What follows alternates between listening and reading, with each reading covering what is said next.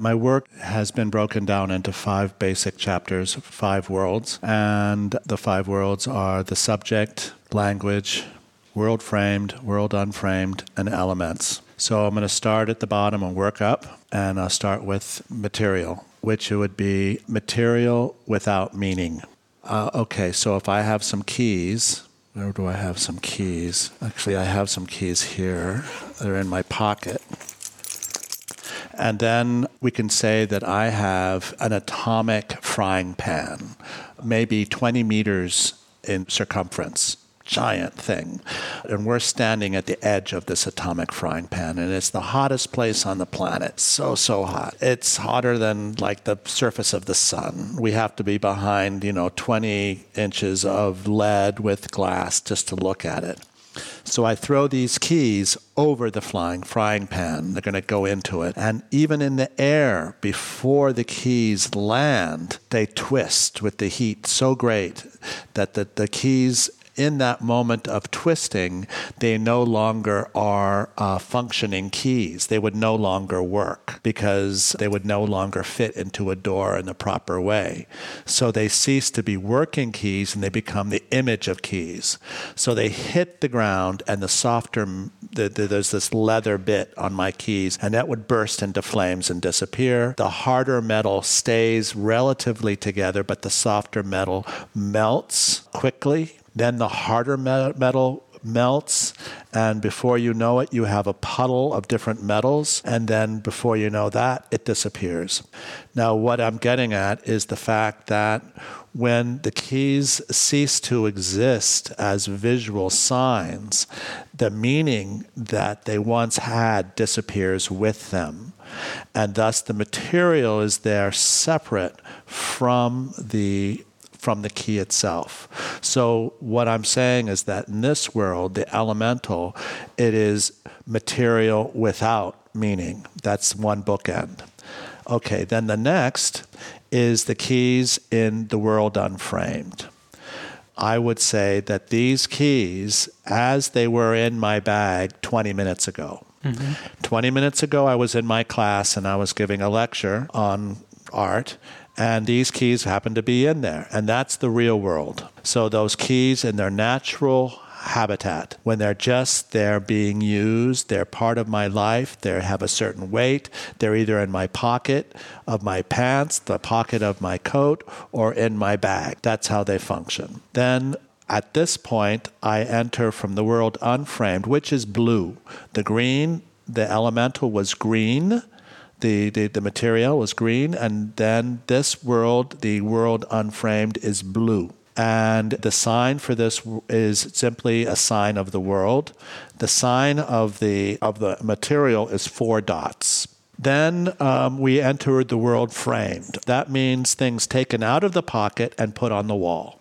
So they're on display. So when you take the keys out of my pocket, you put them on the wall and you look at them and you you study them. They're no longer about being used. In fact, from this point on, they are not being used. And in reality, the only place that the keys are used is in the world. Now we've entered the world frame, so it's something else. So these keys uh, are on display at, say, a museum. They could be on display at the Museum of Modern Art or in the Victoria and Albert Museum, but whatever it is, they are on display not for opening doors, but for being from a particular context. So I can say that the keys that I have in my hand once belonged to Elvis Presley. These were Elvis Presley's keys to Graceland. And he was an obsessive compulsive character. So every night before he went to bed, he made sure that all the doors were locked. But these are his personal keys.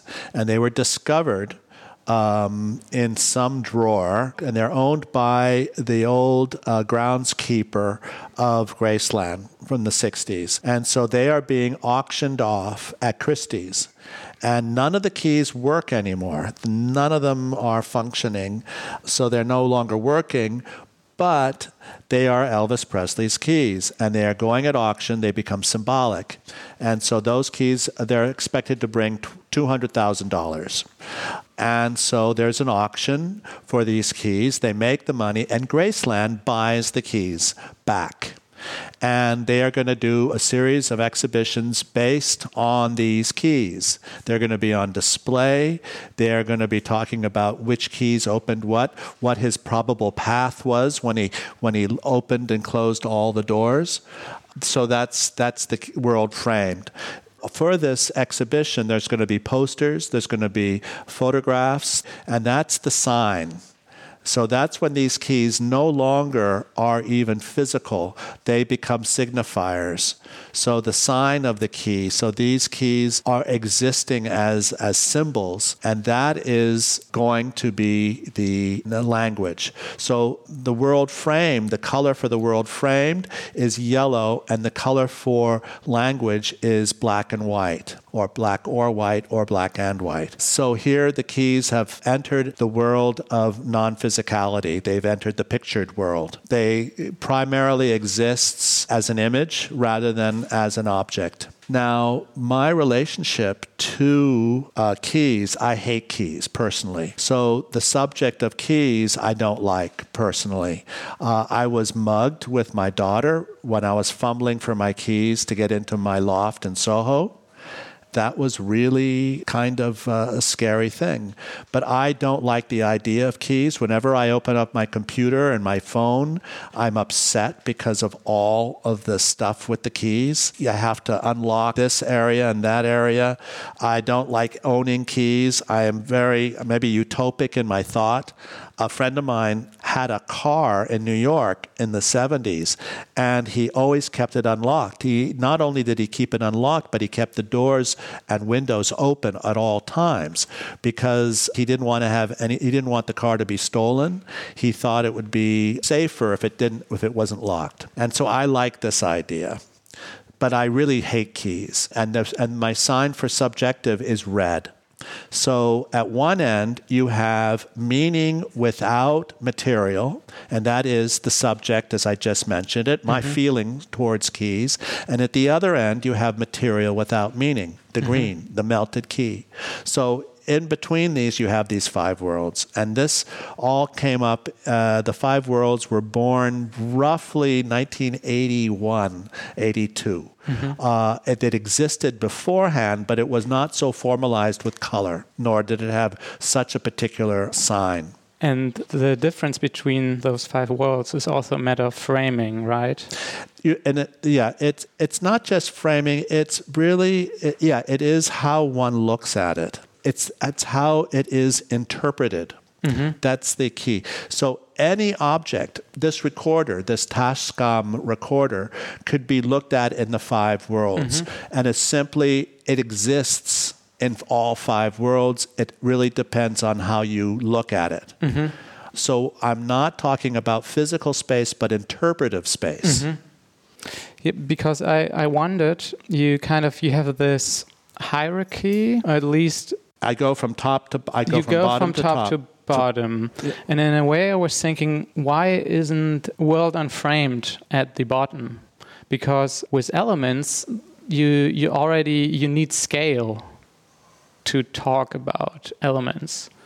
Because when we, at least that was my impression, when I think about the keys in this elemental way, in this frying pan, I'm thinking about it from some kind of an atomic worldview, and they it's very small what they're made of. Mm-hmm. And, and I'm not thinking about the world in this galactical supercluster way. So I, I need scale to, to yeah. think about it. And so there's some kind of frame already.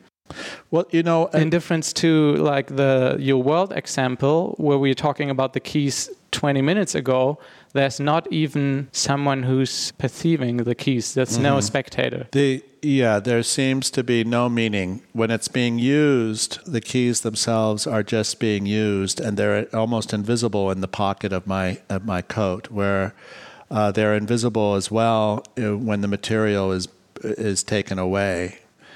Uh, I think that it's I, I think you're reading it experientially, subjectively speaking. I think mm-hmm. you're right. Maybe uh, in terms of the subjective, that the uh, world unframed could be at the bottom of the chart. That's a possibility. I'm. I've just maybe I'm overly simplistic, but when I'm thinking about when I'm thinking about material, I'm thinking about the fact that I mean, at the end of it, it has no meaning if that's a possibility. Mm-hmm. Um, the keys do exist in my universe as keys, whereas in the other they don't anymore. Mm-hmm. It's it's a debatable point. There are several debatable points within the five worlds. So it's more about like how to to view them as meaningless as possible. Well, it's it's really it's it's putting them in a particular order, which again might be debated. I have a friend, Allan McCollum, and he says that there's no difference between the black and white sign world and the world framed. Mm-hmm. They're they're equal. There's no difference. Because language is framing? Because because when you take something out of its context and you put it on a wall like that, you are creating a language. Mm-hmm. You're decontextualizing it, mm-hmm. thus, it's becoming a language. And the arts are existing in the world framed. Uh, but, but you can have multiple layers, right? You, you, can you can put it on the wall and say this is a key on a wall, and you have all five worlds coexist. Mm-hmm. So multiple layers always. Mm-hmm and also the fact that I've I mean, there's a bit of a clue in the fact that I apply color to each world. That I have the green as elements, the blue is the world, the yellow the world frame, the black and white is language, and red is as as subject. Because who's to say that red is the subject and green is the elements? Mm-hmm. I mean, these are choices that I made in, in in the creation of this kind of language, but they are choices it's not like they are somehow divine. They are choices, they are artificial. And to a degree, the entire chart is artificial. Mm-hmm. These five worlds are not somehow universal. Um, they represent, you know, you can say that the, uh, the subjective is in one universe and material is in another, uh, being object subject split. I mean, this is a basic philosophical debate about the differences between these five worlds. And just recently, for instance, being that it is a construction, and and to a degree, I think, as I said, the colors make it more apparent that it is a construction. Mm-hmm. And people would ask me, I gave a lecture in Japan once, and this person came up to me yelling at me after the lecture and said, How dare you change the colors to mean these things? Because for them, they said, they will always mean these things. Green will always be the elements. You've made it into a particular, you've turned it into a sign, which I don't like. I don't want to have to think about color that way. And so I told him, look, in a week from now you'll forget that I was ever here. You know, you have this conversation now, but it's not gonna it's not gonna stay in your head very long. It'll disappear because it has nothing to do. I mean, it's an abstraction. Mm-hmm. So he shouldn't be worrying about it. But I had my last show in Berlin. My last gallery show was at Capitain Petzel, and the title of the show was Between. And I've always described the five worlds like my five fingers. I have mm-hmm. my thumb, my index finger, the five, my ring finger. You have all these fingers. So you have five worlds, but then you have four spaces in between those worlds. So I never thought about those four spaces. This is something new for me. So the one space is the space between the world unframed and the elements. Mm-hmm. Another is between the world unframed and the frame. The other is between the frame and language, and the between language and the subject. And those seem to be more accurate. Four worlds, but each world combining two concepts. Mm-hmm. And this seemed to make more sense because one could not precisely identify the the mix between these two concepts, between language and subject, or between art and language, or between the world and art, or between material and the world. So you it's would, a give and you take. would have two aspects and you wouldn't pin it down to one notion. It's not. It's not going to be pinned down so much. I think it's more more abstract, mm-hmm. a little bit more abstract. And then again, it's two pictures together in relationship, and it's a give and take. It's a concept between the two. Now, it's been many years since I started my work, and I just had this kind of light bulb go off looking at my hand and just noticing about the spaces between my fingers and that those might be interesting. That might be an interesting thing. And I'm still in the process of working that out uh, now. You know, so that's that's a new thing. Have you already worked out one or two or so? Well, I had a. I mean, it was in my. I mean, I just I'm designing banners that Mm-hmm. but identify. it wouldn't lead to like pinning down well, or I don't getting to a know. notion. I mean, it's more how? like I mean, it, it it answers the question of Allan McCollum between you know between he says the area he says that the uh, it's about equivalency Mm-hmm. and that the world framed i- and language are basically equivalent to each other Mm-hmm. and that language and subjective are equivalent to each other Mm-hmm. so they're almost equalized they're two aspects of the same thing um, so you doesn't. So it's because in the end, the the elements are an impossibility, and so is the subject. Because to say that a thing has no meaning is an impossibility. You can you you can say that there is a possibility for something not to have meaning that mm-hmm. does exist, but the fact that we are here and that we understand things through our psyche, that's how we understand things, mm-hmm. it makes it an impossible referent on its own. Mm-hmm. And the subject, being that a subjective element, has no material uh, structure the brain, our brains have material structure. So for us to even have any insight as to any kind of subjective experience is still related to the physicality of our brains, of our bodies. And so the two exists as bookends but exist only as abstractions. They do not exist in, in, in a proper way. They exist only as identifiable markers. Now, when I say, so what happens when I have uh, some sign, which I do not know what it is, between language and subject, somehow in between, it, it, it is possible to exist. It's the feeling of a picture, it's the feeling of a word, it's the feeling of a sign, it's the relationship between uh, thought as it exists in my brain alone and thought that exists in the transference of an idea. Being through language, me telling you my idea.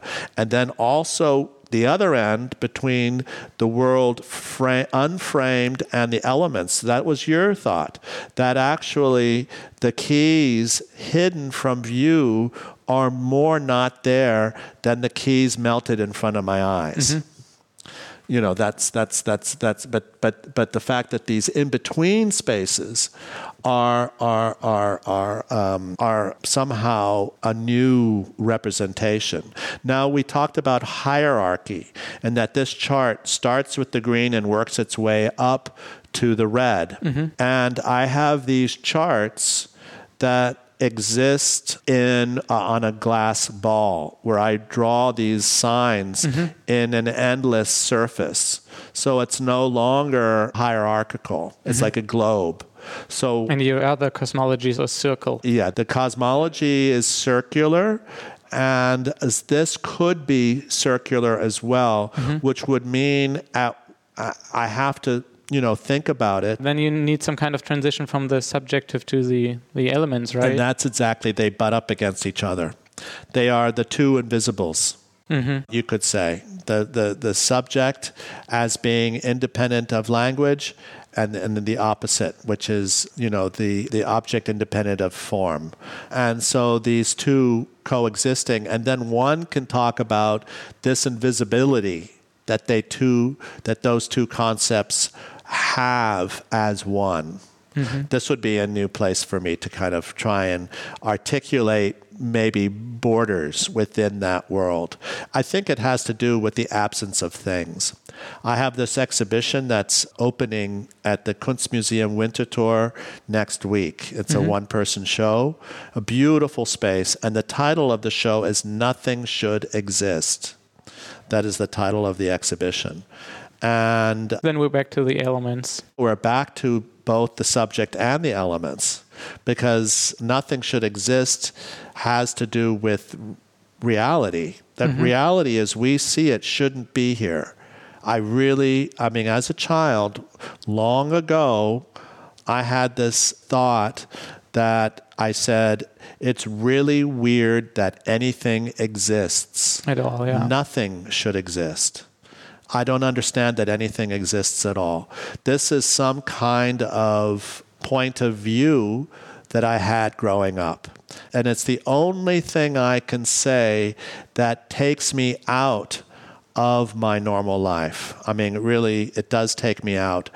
Yeah, it would be way more perfect if nothing would exist at all. It is and then you and then you get all then you get all the other problems as soon as you say this is a problem. I mean, life is a problem, and that's the whole point. What I like is okay, if I say that the subject and the elements share a border, Mm-hmm. as they do in my glass globe, then what do they share and how do they exist in relationship to each other, independently of how they exist in relationship to each other through the five worlds? Mm-hmm. Because they are both totally abstract. They both exist in this kind of absolute abstraction. Mm-hmm. And that relates to this notion of nothing, of what it is to what it means to be empty. One I mean, is in that way, they kind of become the same. And you find something like that in, in philosophy again when you look at um, Leibniz, when you say you have like an idealistic view where everything is ideas. And that's just the foundation of reality. Or you say you have like this total materialism, and materialism is the foundation of everything. Yeah, one is to say that we are the center of our universe, and one is to say we are not.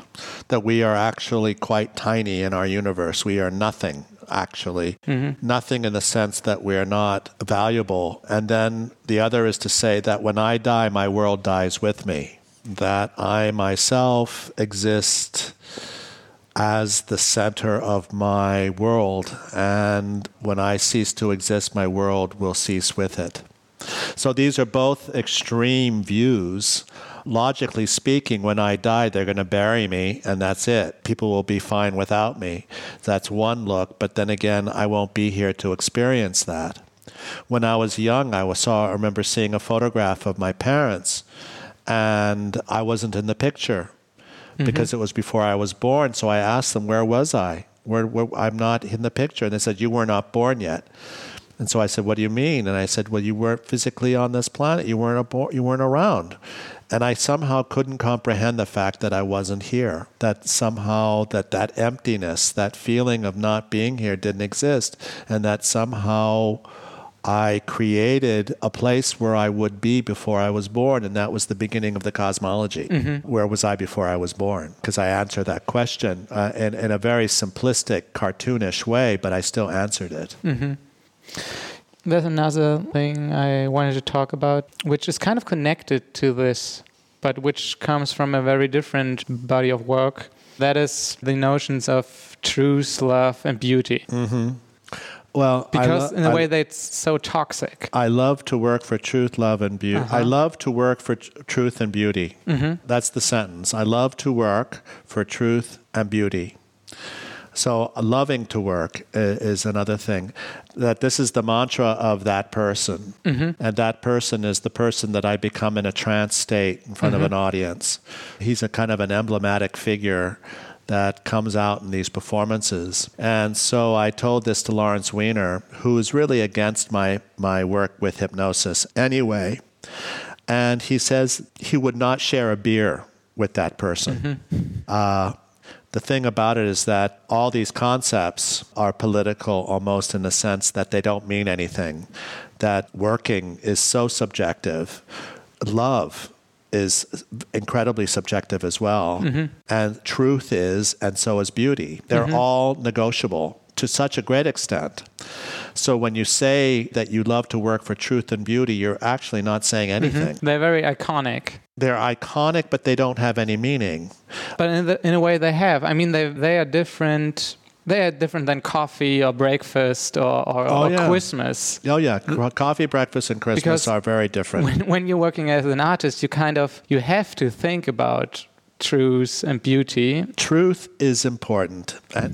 That's what he says. He says that person says truth is very important and beauty is everywhere and he loves flowers and he loves children and he loves houses that are beautifully put together and you know he loves to work he loves to wake up early and get his coffee and read his paper and he loves to get dressed in his shiny shoes and he wears his beautiful coat and he sees an image he gets into his fast car and he drives to work and he works all day and then he comes home and he has his big dinner and you know he watches TV and falls asleep you know and truth is very important in fact he works for truth so he's working for the, the, the dogma of his own position in a way. Mm-hmm. This person is a child to a degree. Everything is is is is an, is an interesting child of sorts. But how do you connect to truth, love, and beauty? Personally, I wonder because I, I mean it, it's it, it's easy to say okay I, I like coffee too. Or, I love coffee. Or Christmas is okay. Christmas is fantastic. And breakfast is number one. I mean, these are all concepts. Now, I've never, in, in my work, up until 19 and 2000, whatever, whenever I did the show at the uh, Ludwig, and that's when I started working, that's when that person starts to make art because mm-hmm. that was a decision I made. I had an exhibition in the DC space, and I was talking to Kasper Koenig, and he was a director of the museum. And so I said, said to him, you know, because he invited me to do a show. And I said, What about the idea that if I get that person to make the art? And I said, You know, the person I become when I'm doing these performances in a trance state, that that person can be the artist. And he looked at me very brightly and said, The psychotic? Because he recognized me as being psychotic in mm-hmm. that state of mind. And so I said, Yes. And I said, Fantastic. So then I set about making the artwork that person would make. And one of the things that came up was this emblematic saying, I love to work for truth and beauty. Mm-hmm. And it was in my notebook, and he says it continuously. Mm-hmm. And I never, ever used any of those words in any of my other art. Mm-hmm. I never used the word love. I never used the word work. I never mm-hmm. used the word beauty. And I never used the word truth. These are all considerations which I've avoided mm-hmm. because I'm a smart artist. I know mm-hmm. to avoid those, but he is not. He is not smart. He he is. Uh, so it's a matter of distance. He can do it. Uh-huh. He can do it, and I love that he can do it. And he exists as a kind of a secondary figure, and he's not the only secondary figure in my work. Mm-hmm. I have Glen, which is this stick figure that exists in a, in a picture plane alone, but he is someone I can become. Uh, and, and, and I, he is a part of me. And, and I made all these pictures. And all the pictures were done on bed sheets. Mm-hmm. And I used legal pad, I mean, this large easel paper on the bed sheet. And then I did these, these, these kind of cartoons of progressions on, on the bed sheets themselves. And um, it all seemed to make sense, you know, the sheet being the largest fabric that I could work with in my house. It was a double, a double size uh, bed sheet, not even king or queen, but uh, double was uh, was big enough, mm-hmm. and it works. It worked for me, and it was I had I have such you know with my five worlds I have such a tight kind of structure in all my work, and this kind of blew it all up to smithereens. You know. Uh, it, it somehow exists only in the subjective world. Mm-hmm. So that person really comes out of the red universe. And he describes the red universe continuously. So it's not the world we see, it's that crazy world that we see it the crazy lens that we see that world through. Mm-hmm. Um, that is, in a sense, that person. He is an iconic brain. I call him the iconic mm-hmm. brain. That's what I said. Another thing that is that is connected, and it's also connected to this notion of distance and being like a smart artist, because you talked earlier in, in, in talks you had before about how certain dealers would not want to work with you because of your cosmology, mm-hmm. or how certain critics would not write and Well, I don't know about about you because they because they didn't like your performance. they they you know there are people that like one aspect of my work more than another of uh, aspect. And um, you know so i work with uh, very frontal media you know flags posters graphic arts architecture of things that are very in your face this very big you know massive uh, stuff. And then at the same time i'm i'm i'm doing this crazy performances that uh, are so indeterminate uh, and so much without structure. And i was talking with a friend an artist and she asked me where I was living, and I said, uh, I live over at the Atlantic. And I say, you know, I have my home in New York and my home in Berlin, and I don't feel uh, I'm at home anywhere. I'm not at home in either one. And then she looked at me and she said, and I, that's how I've always seen your work. I've seen you kind of cohabiting these very different places and existing in neither one totally. So she sees me as, you know, the cosmology uh, and all that craziness, like death pulling the soul out of a dead man. And then you have the authoritarian sign on a sign on a sign. Um, and, and you have these very, but uh, this is an impulse that I have. Uh, in a way, is to make a strong cocktail. You know, you put opposites together in order to see energy into and to just push it because I'm trying to make something new. Yeah, that's what I was wondering because sometimes, yeah, the logic of the work seems to somewhat undermine one's career. So you you have to make like an a decision, a judgment call. Yeah. you- How smart of an artist I want to be, or I do I just say I work for do I want to be a stupid artist? I, I, I mean, that's what I say. I mean, I want to be a. I get. I am really this branding universe that we live in more and more. Mm-hmm. Uh, I'm against, and in fact, I've I I represent it in my work. I have my name represented in my work and my posters as a branding of my ideas, and so I'm aware of it but um, I'm, I'm, I'm against it nonetheless. I mean, flags are about branding as well, but I'm, I'm against this issue, this idea. And um, in a funny sense, my career has been perfect because I never got the big shot. That means I didn't have one show where my prices tripled, and somehow I got into all these museum collections within two years.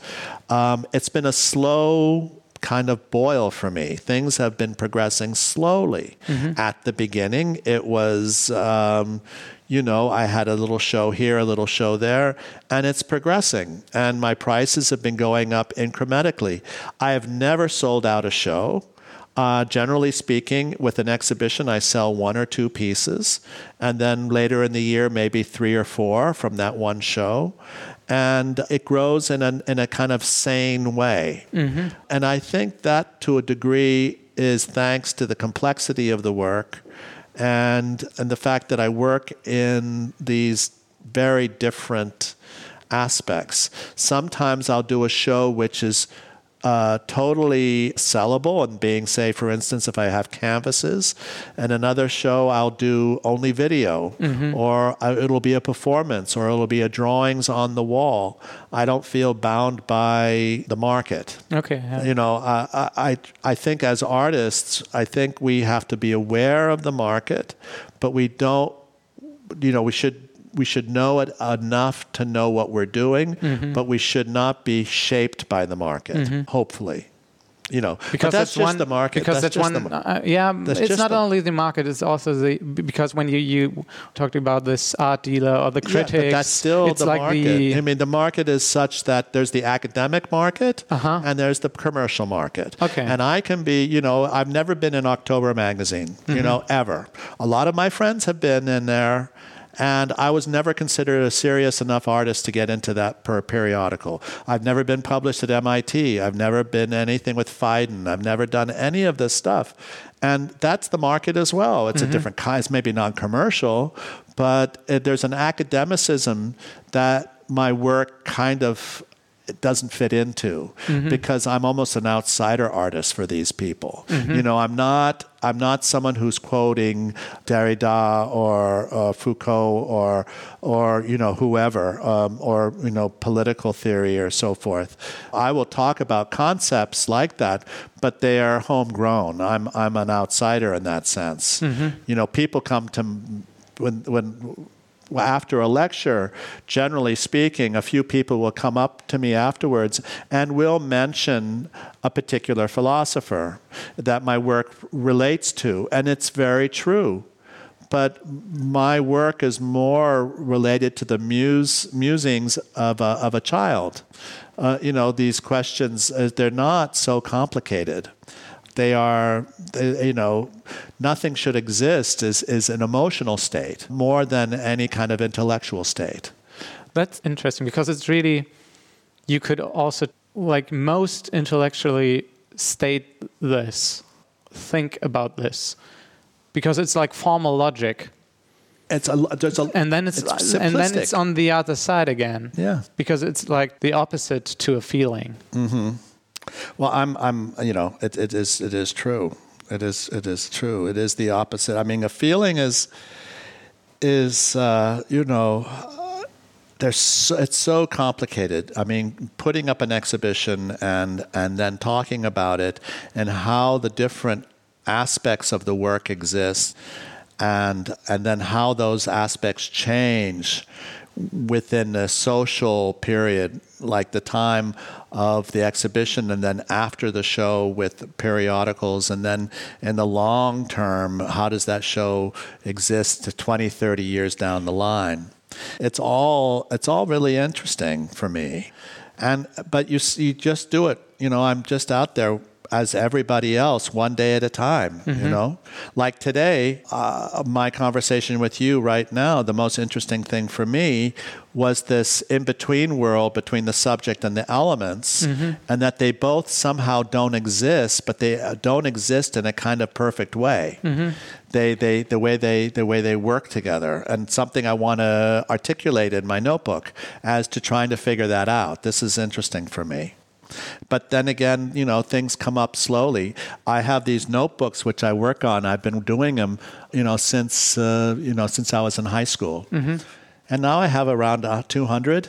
And you know, and this is, is, something that I've been doing all along, and it's really been my my my work, my artwork, in, in, in a funny sense, is a language defining my my emotional and logical point of view. Mm-hmm.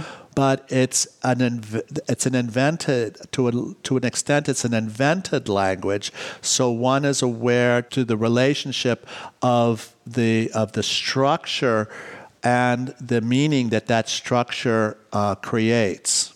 So one can tear it down mm-hmm. uh, that way. Something I'm very much interested in is if we don't think in pictures and we don't think in words, what do we think in? Because I don't think we think in pictures nor in words. Mm-hmm. So then I talk to someone, they say, thoughts. We think in thoughts. Okay, so you tell me what a thought is. How does a thought exist? It doesn't think, it's not a picture and it's not a word because it's not about communicating it to you. It's how I communicate it to myself, how I work out problems internally. Isn't it all of them in a way? It's a combination of things, of course, but it's not specific. Because you have rhythm, repetition, you have pictures, I think it's feelings. I think uh, you said rhythm, and I think it's very much about rhythm and context. I think it's highly emotional. I thought intellectual thought is very emotional and it's very much based on rhythm and context.